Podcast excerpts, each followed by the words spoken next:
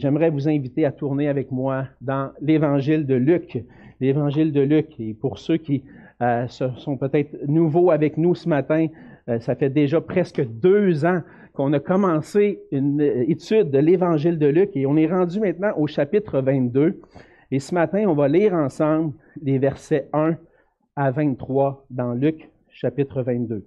Donc, si vous avez vos Bibles, vous pouvez les ouvrir avec moi, sinon le passage va être affiché à l'écran. On va écouter ensemble la parole de Dieu.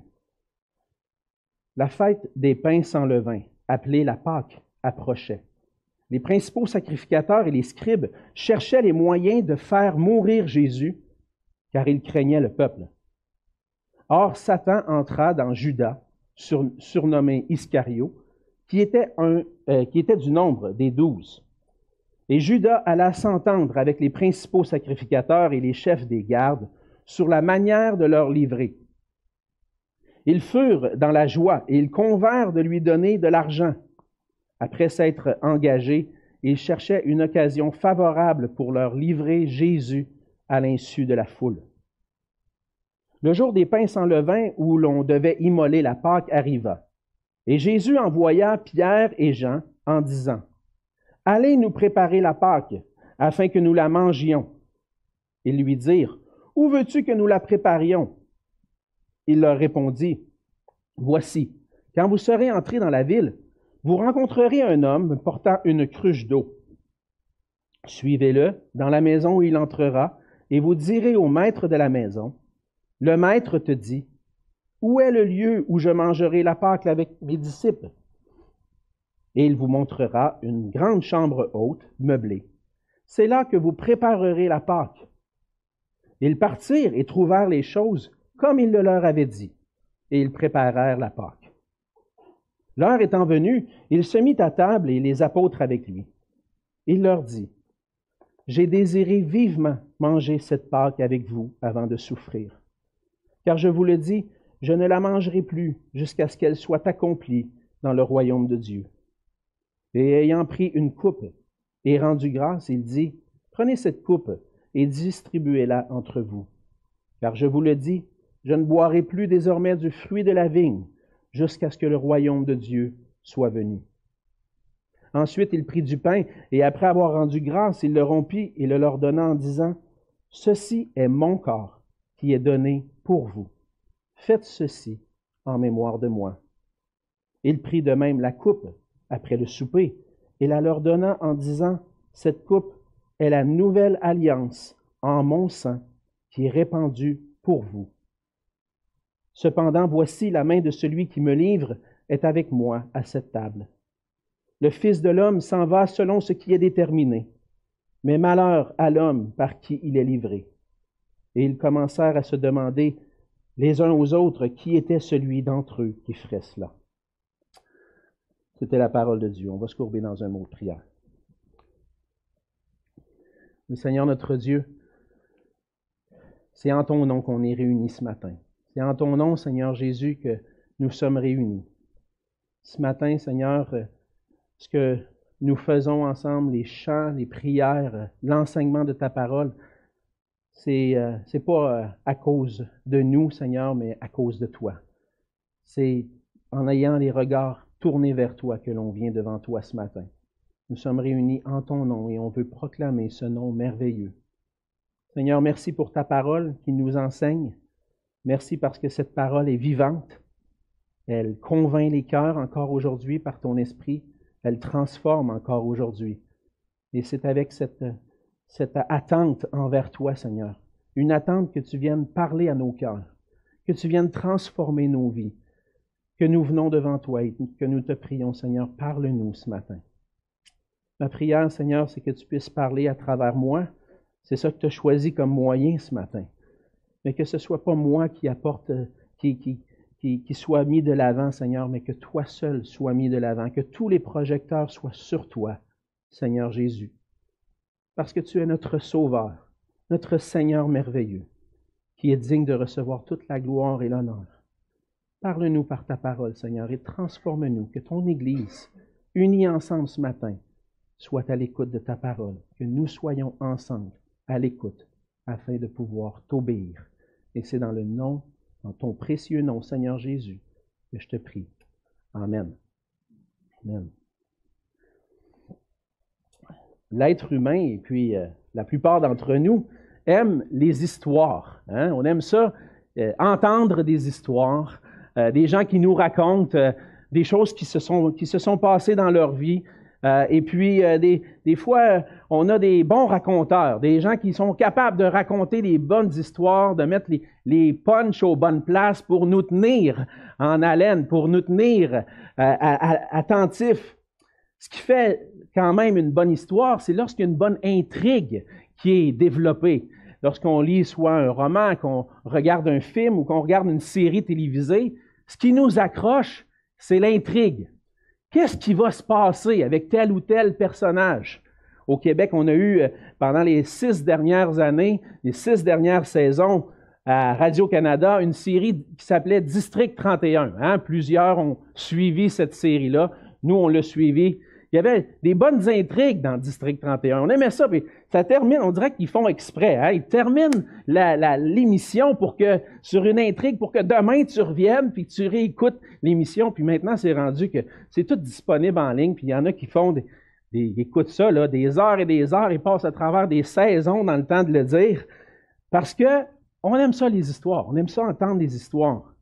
Et dans chaque histoire, l'auteur cherche à aborder un thème particulier et il va mettre de l'avant une intrigue qui va arriver à un point culminant, à un apogée et qui, à un certain moment donné, va avoir un dénouement. Et c'est ce qui nous tient en haleine. Le point culminant d'une histoire nous aide à saisir, à comprendre qu'est-ce que l'auteur a voulu communiquer, qu'est-ce que, l'auteur a voulu dire. Et le, le dénouement nous amène aussi à l'élément central de cette histoire-là, Qu'est-ce qu'on doit apprendre? C'est quoi la morale de cette histoire-là?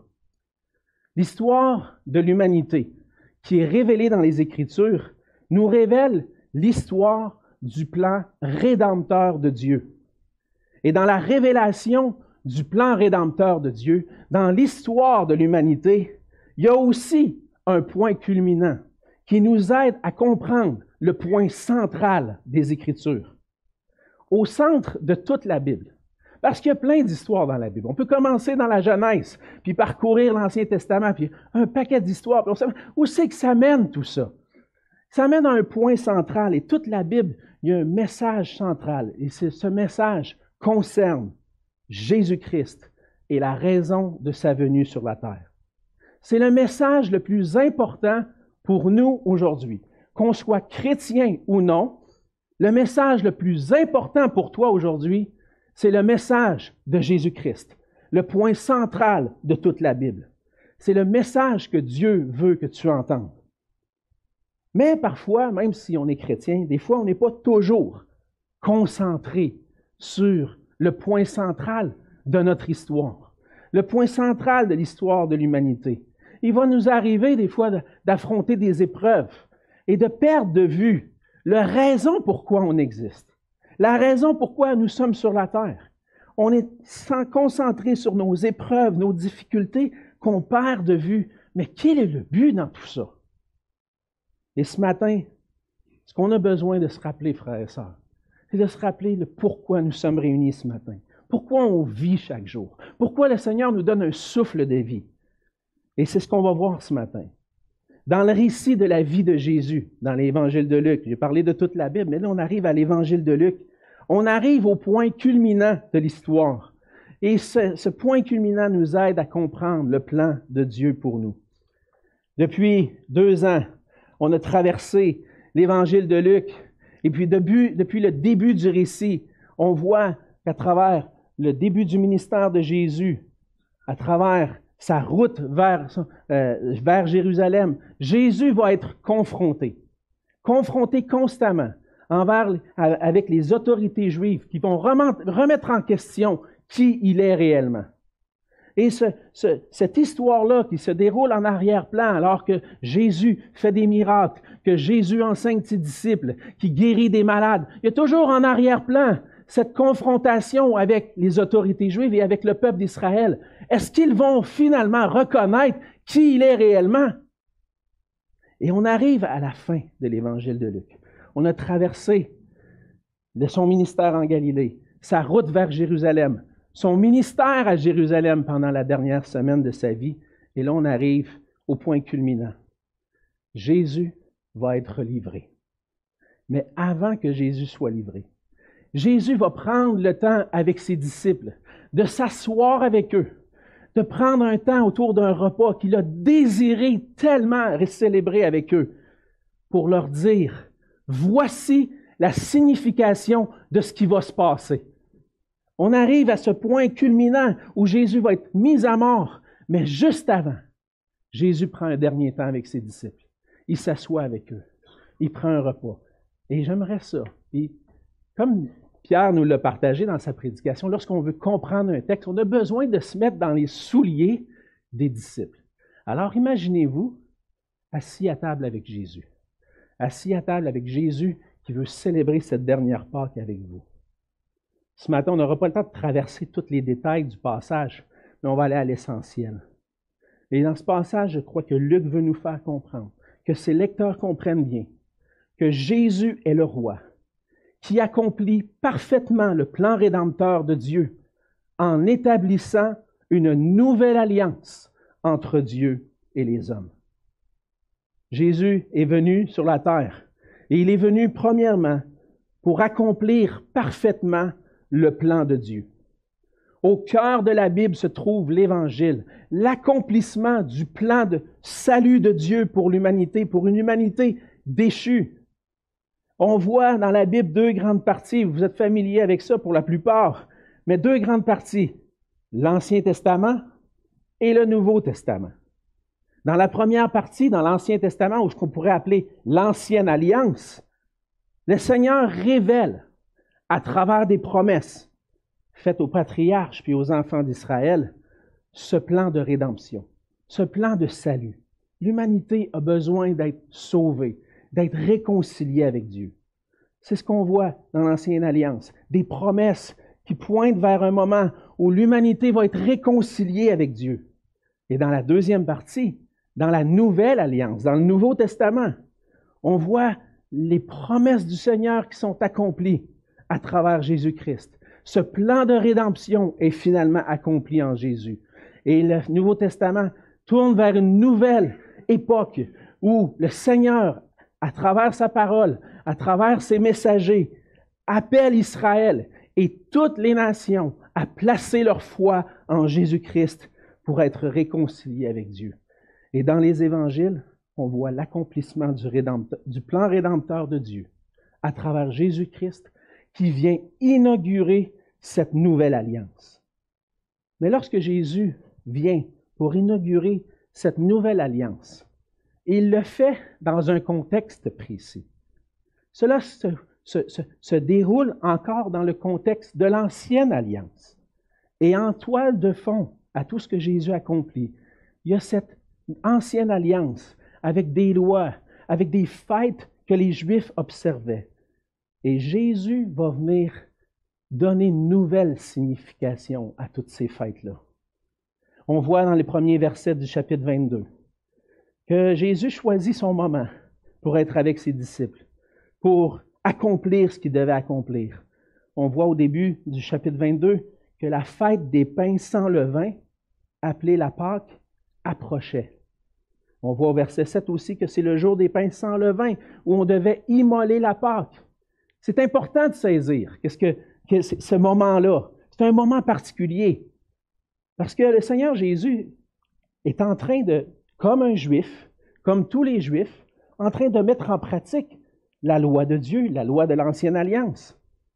La Pâque juive célébrait un moment particulier. On voit ça dans l'Ancien Testament. La Pâque juive célébrait la protection des enfants d'Israël et la délivrance de l'esclavage en Égypte. Jésus vivait dans ce contexte-là et il obéissait à la parole de Dieu. Donc, il célébrait les fêtes des Juifs. il y avait, entre autres, deux fêtes qui sont mentionnées, la fête des pains sans levain et la Pâque. Ces deux fêtes-là sont importantes. Puis on voit que dans un sens, Luc est en train de dire la fête des pains sans levain, appelée la Pâque.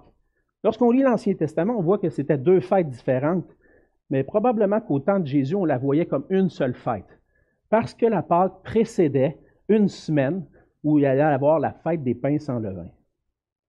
La fête, la Pâque avait été instituée par Dieu lui-même plusieurs siècles auparavant, particulièrement juste avant l'Exode, avant la sortie du peuple d'Israël du pays d'Égypte, pour forcer le Pharaon, le roi d'Égypte, à laisser partir Israël, on voit ça dans le livre d'Exode, pour laisser partir le peuple de Dieu, Dieu avait envoyé dix plaies à Pharaon et sur le pays d'Égypte. Si vous voulez aller un peu plus loin dans ça, on n'aura pas le temps de tout voir cette histoire-là ce matin, mais c'est dans Exode des chapitres 7 à 12. Et lorsqu'arrive la dixième plaie, certains, certains d'entre vous, vous allez vous rappeler quelle était la dixième plaie. La dixième plaie, c'était la mise à mort de tous les premiers-nés, de tous les fils aînés des Égyptiens, de toutes les familles des Égyptiens. Mais pour éviter la mort des premiers-nés, Dieu avait donné un moyen de rédemption à Israël. L'ange de l'Éternel allait passer sur le pays d'Égypte et Israël était au milieu du pays d'Égypte. Mais pour pouvoir éviter que leur premier-né meure, il devait faire une chose. Il devait sacrifier un anneau d'un an, sans défaut, et le manger. Il devait étendre les sangs sur les cadres, les linteaux des portes, de sorte que lorsque l'ange de l'Éternel allait passer par-dessus les maisons en Égypte, il allait voir qu'un agneau avait été sacrifié.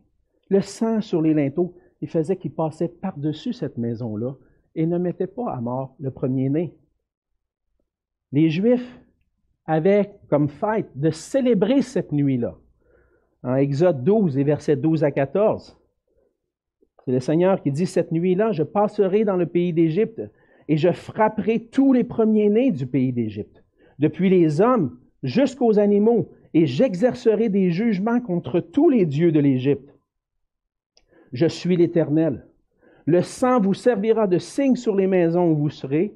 Je verrai le sang et je passerai par-dessus vous. Et il n'y aura pas point de plaie qui vous détruise quand je frapperai le pays d'Égypte. Vous conserverez le souvenir de ce jour et vous le célébrerez par une fête en l'honneur de l'Éternel. Vous le célébrerez comme une loi perpétuelle pour vos descendants. Alors, le peuple d'Israël est sorti d'Égypte, plus tard est entré dans la terre promise. Et puis il y a des générations, des générations, des générations qui se sont suivies, et de génération en génération, on célébrait la Pâque. Les Juifs euh, du temps de Jésus célébraient cette Pâque-là. On ne mettait plus le sang sur le linteau des portes, mais on célébrait la Pâque pour se souvenir de la protection divine lorsque la dixième plaie s'est abattue sur l'Égypte. Le Seigneur est passé par-dessus les maisons. Nos premiers-nés n'ont pas été mis à mort. Et Dieu a protégé son peuple au milieu de cette plaie-là. Et la Pâque servait à se rappeler de ce moment-là. Les sept jours qui suivaient la Pâque, ben, le peuple d'Israël devait observer la fête des pains sans levain.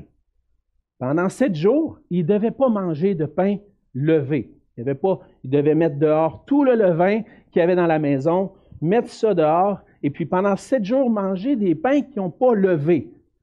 Et c'était quoi la signification de ça? C'était que la nuit qui a suivi, après la nuit qui a suivi la mort des fils premiers-nés, Israël était parti rapidement.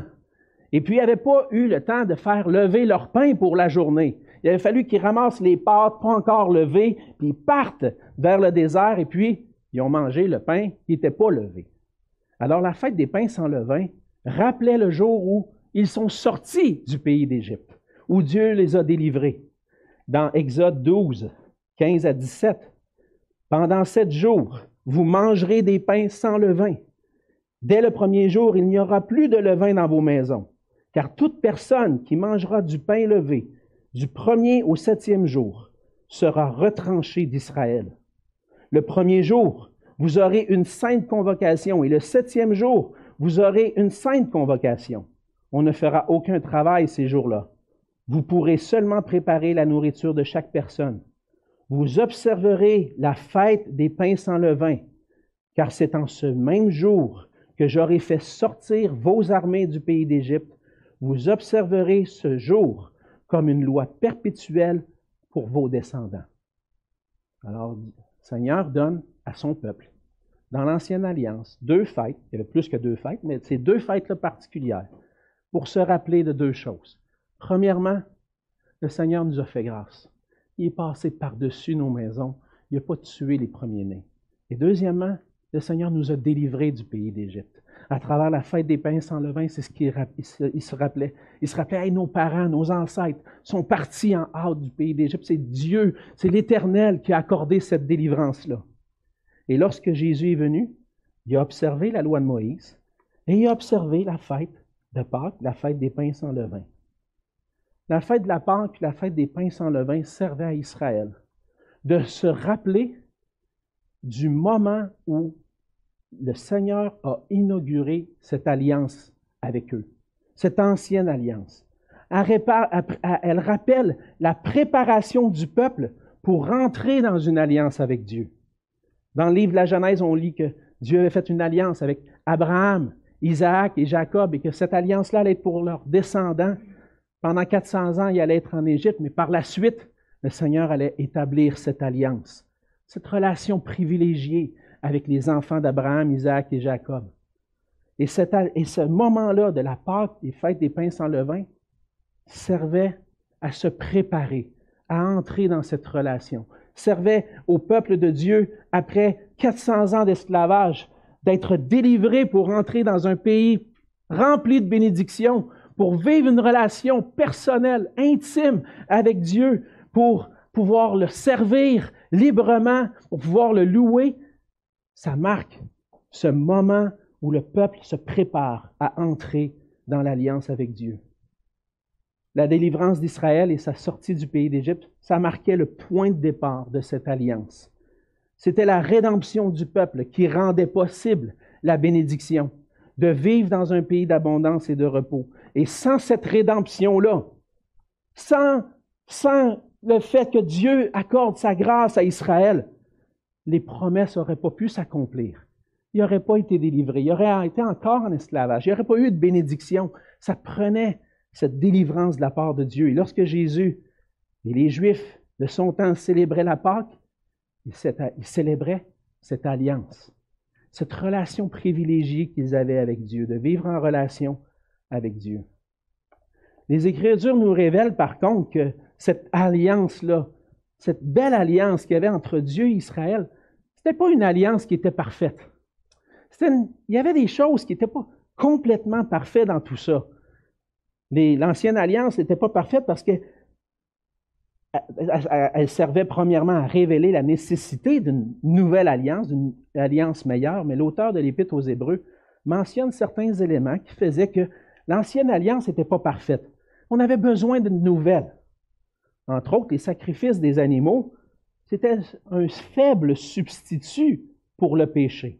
On sacrifiait des animaux pour, comme victimes à cause du péché. Puis le sang des animaux couvrait le péché du peuple, qui lui permettait de vivre en relation avec Dieu, mais c'était loin d'être parfait. Le sang des animaux enlevait pas le péché, il faisait seulement le couvrir.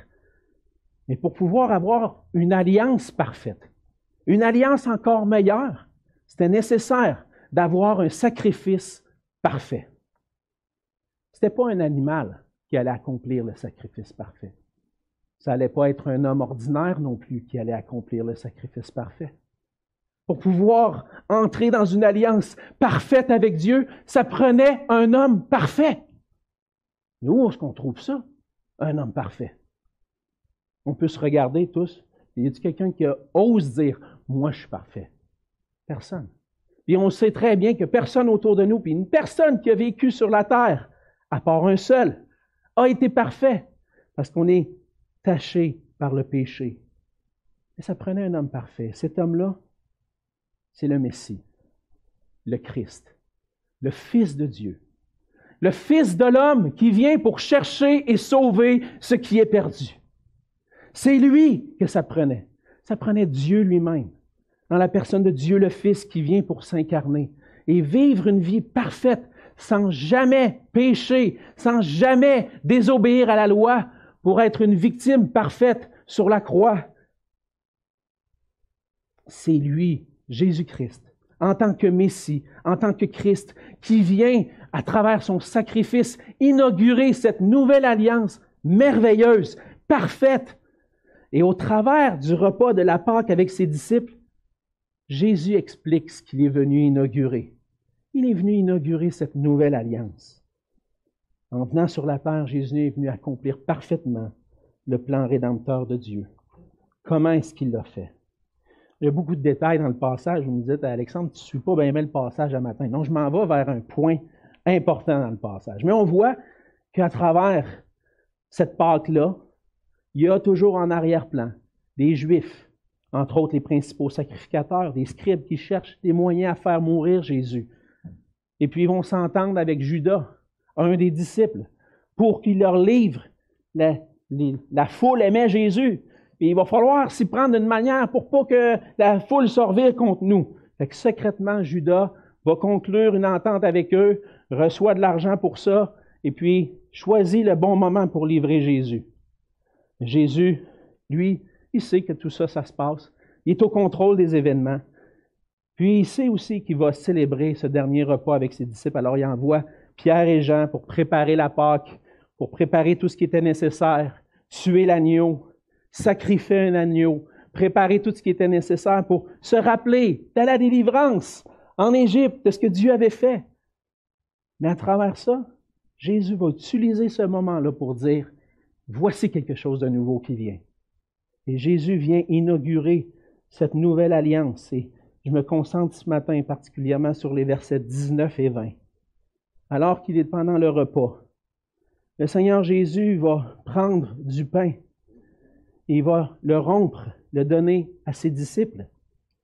Et Jésus vient inaugurer cette nouvelle alliance en établissant une nouvelle Pâque, en venant offrir sa vie comme un sacrifice parfait lors de la Pâque. Et même l'apôtre Paul va dire dans 1 Corinthiens 5, 17 que Christ, notre Pâque, a été, a été immolé. Et 1 Corinthiens 5, 7. Donc, Jésus vient et dit, prends le pain pendant le repas, le rompt, le donne à ses disciples. Et il dit ces paroles importantes pour nous aujourd'hui. Parce que Jésus dit à ses disciples, voici ce qui va se passer, mais voici ce que je suis en train d'accomplir. Ceci est mon corps qui est donné pour vous alors que Jésus va être livré. C'est pas vraiment le, pain qui représente. Le pain représente son corps, mais le, le pain n'est pas son corps, littéralement. Il fait que représenter son corps. Et il dit, je m'en vais. Mon corps va être donné. Le sacrifice parfait dont vous avez besoin, c'est moi. Je vais aller à la croix. Je vais recevoir sur moi l'homme parfait, les péchés de tout mon peuple, les péchés de tous ceux que j'ai choisis. Je vais être livré comme un agneau sans tache. Et Jésus s'offre lui-même sans tache pour les péchés. Il est sacrifié à la croix. Il est le sacrifice parfait de Pâques. Mais ce qui est important, c'est les deux mots qui reviennent dans le passage. Il dit, ceci est mon corps qui est donné pour vous. Jésus n'est pas mort sur la croix à cause de ses propres péchés. Jésus est mort sur la croix pour nos péchés. Il a été notre substitut. Il a pris notre place. C'est nous qui méritions de mourir à cause de nos fautes, à cause de nos péchés, à cause de notre rébellion envers Dieu. C'est ça que je mérite. Le péché, le salaire du péché, c'est la mort. Et là, je suis condamné. Je suis coupable, je suis un pécheur et on est tous dans le même bateau. On s'en va vers la perdition éternelle, loin de la face de Dieu. Il n'y a rien que je peux faire pour réparer ça, rien de, pas de bonnes œuvres, pas d'observation parfaite de la loi possible. Je suis condamné. Mais là, il y a un homme parfait qui vient et qui dit, moi, je vais m'offrir je vais prendre sur moi leur culpabilité. Je vais prendre sur moi leur faute. Puis je vais me donner en sacrifice pour eux. Jésus vient et prend sur lui ce que la punition qu'on mérite. Il vient devant le juge puis il dit Monsieur le juge, je sais que lui est coupable, mais transfère sa culpabilité sur moi. Je vais subir la punition que ce coupable-là mérite. Et c'est en donnant son corps en sacrifice pour nous que Jésus inaugure cette nouvelle alliance. C'est aussi en répandant son sang, au verset 20. Il prit de même la coupe après le souper et la leur donna en disant, Cette coupe est la nouvelle alliance en mon sang qui est répandue. Les Écritures nous disent que sans effusion de sang, sans qu'il y ait du sang qui soit versé, il n'y a pas de pardon pour les péchés. Il n'y a pas de pardon possible. Ça prend une victime qui meurt pour le péché. Et les animaux dans l'Ancien Testament, l'agneau sans tache à Pâques représentait ça, un agneau qui verse son sang pour pas recevoir le châtiment. Une victime est donnée. Pour que les péchés soient pardonnés, il faut qu'il y ait une victime offerte. Pour éviter le châtiment, ça prend un sacrifice. Et Jésus est venu pour que son sang soit versé pour le pardon de nos péchés. Jésus va dire, encore une fois, deux mots importants. Cette coupe est la nouvelle alliance en mon sang qui est répandue pour vous. C'est pour toi que je suis là. C'est pour toi que je suis venu. Encore une fois, Jésus répète ces paroles, puis il veut qu'on saisisse ce matin que le corps qui a été livré à la croix, que le sang qui a été répandu, c'était pour moi pour que mes péchés soient effacés, pour que, que lorsque viendrait le temps du jugement, l'Éternel passe par-dessus moi, et que je puisse être trouvé juste devant Dieu par le pardon de mes péchés. Jésus vient accomplir cette nouvelle Pâque pour que dans cette nouvelle alliance dans laquelle il nous invite à entrer, on puisse trouver le pardon, la paix, la réconciliation avec Dieu pour toujours. Et ce que Jésus fait aussi à travers ce repas-là, c'est qu'il nous appelle à célébrer cette nouvelle alliance avec lui. En même temps que Jésus explique la signification de sa mort, il instaure aussi un nouveau mémorial, un nouveau souvenir qui va remplacer la Pâque juive par ce qu'on appelle aujourd'hui dans l'Église la Sainte Seine ou le repas du Seigneur. Ce mémorial nous rappelle que Christ s'est donné pour nous. Et il nous sert à célébrer cette nouvelle alliance.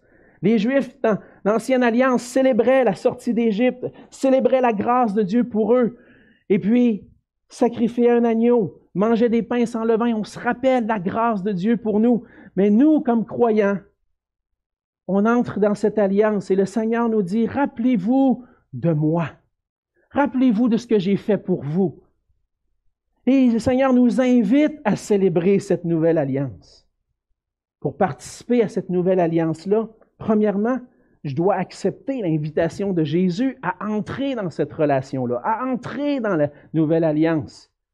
Après sa mort et sa résurrection, Jésus a donné un commandement à ses disciples, à ses témoins, d'annoncer le salut dans toutes les nations. Si vous voulez, vous pourrez aller lire Luc 24, les versets 46 à 49. Jésus annonce que la repentance et le pardon des péchés va être prêché dans les nations. Pourquoi? Parce que Jésus, aujourd'hui, à travers les témoins de Jésus, à travers ses disciples, annonce le pardon des péchés et la repentance.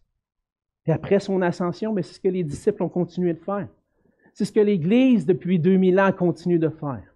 D'inviter. Viens, reçois le pardon de tes péchés, entre dans cette alliance. Ma question pour vous ce matin, Avez-vous, as-tu accepté l'invitation de Jésus? À entrer dans cette alliance nouvelle? As-tu reconnu que Jésus est le Christ, celui qui s'est donné pour toi, celui qui s'est donné à la croix pour toi, pour tes péchés? Pour reconnaître que Jésus est le seul qui est mon moyen de salut, je dois reconnaître que sans lui, je ne peux rien faire. Lui seul est le Sauveur. Et je dois venir avec lui dans la foi, en acceptant, en plaçant ma confiance en lui, pour accepter cette entrée dans cette nouvelle alliance parfaite. Je dois recevoir Jésus-Christ comme le seul sauveur et Seigneur de ma vie. Et le seul qui peut me donner un accès, une relation avec Dieu. Le Seigneur nous invite à entrer dans cette alliance. Dans le passage, il donne une ordonnance à ses disciples. Il veut qu'on s'en rappelle. Il veut que ceux qui entrent dans cette alliance-là puissent s'en rappeler, qu'ils ne l'oublient pas. Chaque année, le 15 juin, mon épouse et moi, on célèbre un événement particulier. On célèbre notre anniversaire de mariage. On l'a marqué dans le calendrier. Ça a fait 20 ans cette année. Je suis marié avec Cynthia. On célèbre ça, pas toujours euh, comme elle voudrait, mais euh, on célèbre. Hein, on souligne un peu. Ah, bonne fête, bon anniversaire. Hein. vous savez que le temps, des fois, des fois, la fête peut perdre de sa signification. Comme chrétien, des fois, tu as grandi dans l'Église. Tu viens à l'Église. Bon, c'est dimanche matin, c'est beau. On met ça sur le cruise control, on s'en va à l'église. Ah, c'est Michel qui dirige un matin. Ah ouais, cool, on va chanter des bons chants. Même quand c'est Denis puis Martin aussi, là. Mais on chante des chants. Ah, on entend la parole. Ah, c'est le repas du Seigneur. Ah, c'est bon, ça. Ah, on prend le repas du Seigneur. Mais est-ce que ça a perdu sa signification pour toi, ce repas-là? Est-ce que chaque fois qu'on le fait ensemble, tu prends le temps de te rappeler ce que Jésus a fait pour toi? De célébrer cette alliance parfaite que tu as avec lui. C'est ça que Jésus veut. Il nous donne quelque chose pour pas qu'on l'oublie. Que la chose la plus importante pour nous comme chrétiens, c'est de connaître le salut en Jésus-Christ, qui s'est livré pour moi à la croix, qui a versé son sang, que je suis pardonné, que j'ai une relation parfaite avec Dieu. Je peux m'approcher de lui avec confiance, sachant que je suis pardonné. Hey, c'est quelque chose, ça, non? Est-ce que vous voulez, est-ce qu'on célèbre ça? Oui, oui, hein, oui, on veut célébrer ça. Et à travers le repas du Seigneur, c'est ce que le Seigneur nous demande de faire. Mais pour pouvoir célébrer avec un cœur entier, je dois continuellement travailler sur mon cœur pour être émerveillé par la grâce de Dieu pour moi. Je vous avoue que si des fois, il y a des années où notre anniversaire de mariage, on le souligne un petit peu, mais qu'on ne prend pas nécessairement le temps de, le célébrer réellement, c'est parce que je n'ai pas pris assez de temps pour m'arrêter, pour dire, hey, le Seigneur m'a fait une grâce dans ma vie, m'a donné une épouse, une épouse parfaite pour moi. Euh, on s'aime, on a une famille. La parole de Dieu dit que celui qui trouve une femme trouve le bonheur. Amen. J'ai trouvé le bonheur. Puis si je prends le temps de m'arrêter, je vais vouloir le souligner le 15 juin. Si je prends le temps d'y penser et de m'émerveiller devant cette grâce de Dieu, je vais vouloir le souligner. Mais si je ne prends pas le temps, ça va passer oh, comme une autre journée dans le calendrier. Le repas du Seigneur, frères et sœurs, chaque fois qu'on célèbre l'Éternel, le Seigneur, ce qu'il a fait pour nous, on a besoin d'arriver avec des cœurs émerveillés devant sa grâce. Es-tu émerveillé par la grâce de Dieu ou est-ce qu'avec le temps, c'est devenu comme une habitude? Le Seigneur nous appelle à célébrer cette nouvelle alliance en acceptant son invitation d'entrer, en célébrant le mémorial qu'il nous a laissé, et en cherchant continuellement à être émerveillé par son œuvre pour nous. Je peux vous recommander un passage dans les Écritures. Je vous, je vous invite à lire régulièrement. Les chapitres 1 à 3 de l'Épître aux Éphésiens. Si vous voulez voir quelqu'un émerveillé par l'Évangile, allez lire l'apôtre Paul dans les chapitres 1 à 3, il énumère toutes les bénédictions, la grâce, la grandeur de l'amour de Dieu pour nous. Puis il dit, ce que je veux que vous saisissiez, c'est combien cet amour-là est grand. Parce que lorsque vous allez le saisir, vous allez le célébrer, mais vous allez le transformer. Allez lire Éphésiens 1 à 3. Prenez le temps de vous émerveiller devant la grâce de Dieu. Et si avec le temps, le sacrifice de Christ, ce qu'il a fait pour vous, Père, de sa, son importance. N'oubliez pas que c'est ce qui est le plus important et que c'est en plongeant dans les Écritures, en étudiant sa parole, qu'on va découvrir à nouveau sa grâce et il est merveilleux. Frères et sœurs, lorsqu'on est pris dans les difficultés, les épreuves de la vie, ne perdons pas de vue le but véritable de la vie chrétienne, qui est de grandir dans la connaissance de l'Évangile, grandir dans l'amour de Christ, un amour qui transforme nos vies. Frères et sœurs, la nouvelle alliance, c'est une nouvelle alliance parfaite. Une alliance qui mérite d'être célébrée, qui a été inaugurée par notre Sauveur, par Jésus-Christ lui-même. Célébrons-la, partageons-la. Que le Seigneur vous bénisse. Seigneur, merci pour ta parole. Merci pour ce passage qui nous rappelle que avant ta mort, Seigneur, tu as expliqué à tes disciples ce que tu allais accomplir. Ce que tu as accompli pour nous, Seigneur, c'est au cœur de l'Évangile. Christ est mort pour nos péchés, selon les Écritures. Et ensuite, Seigneur, tu n'es pas resté sur la, la croix, tu n'es pas resté dans le tombeau, mais tu es ressuscité, tu as manifesté que tu avais vaincu pour nous la mort, le péché et Satan, pour nous donner un pardon parfait, qui nous permette, pour nous permettre de présenter devant un Dieu parfait et de pouvoir célébrer une communion intime avec lui. Seigneur, qu'avec le temps, ce que tu as accompli pour nous ne perde pas de son importance, ne perde pas de sa valeur.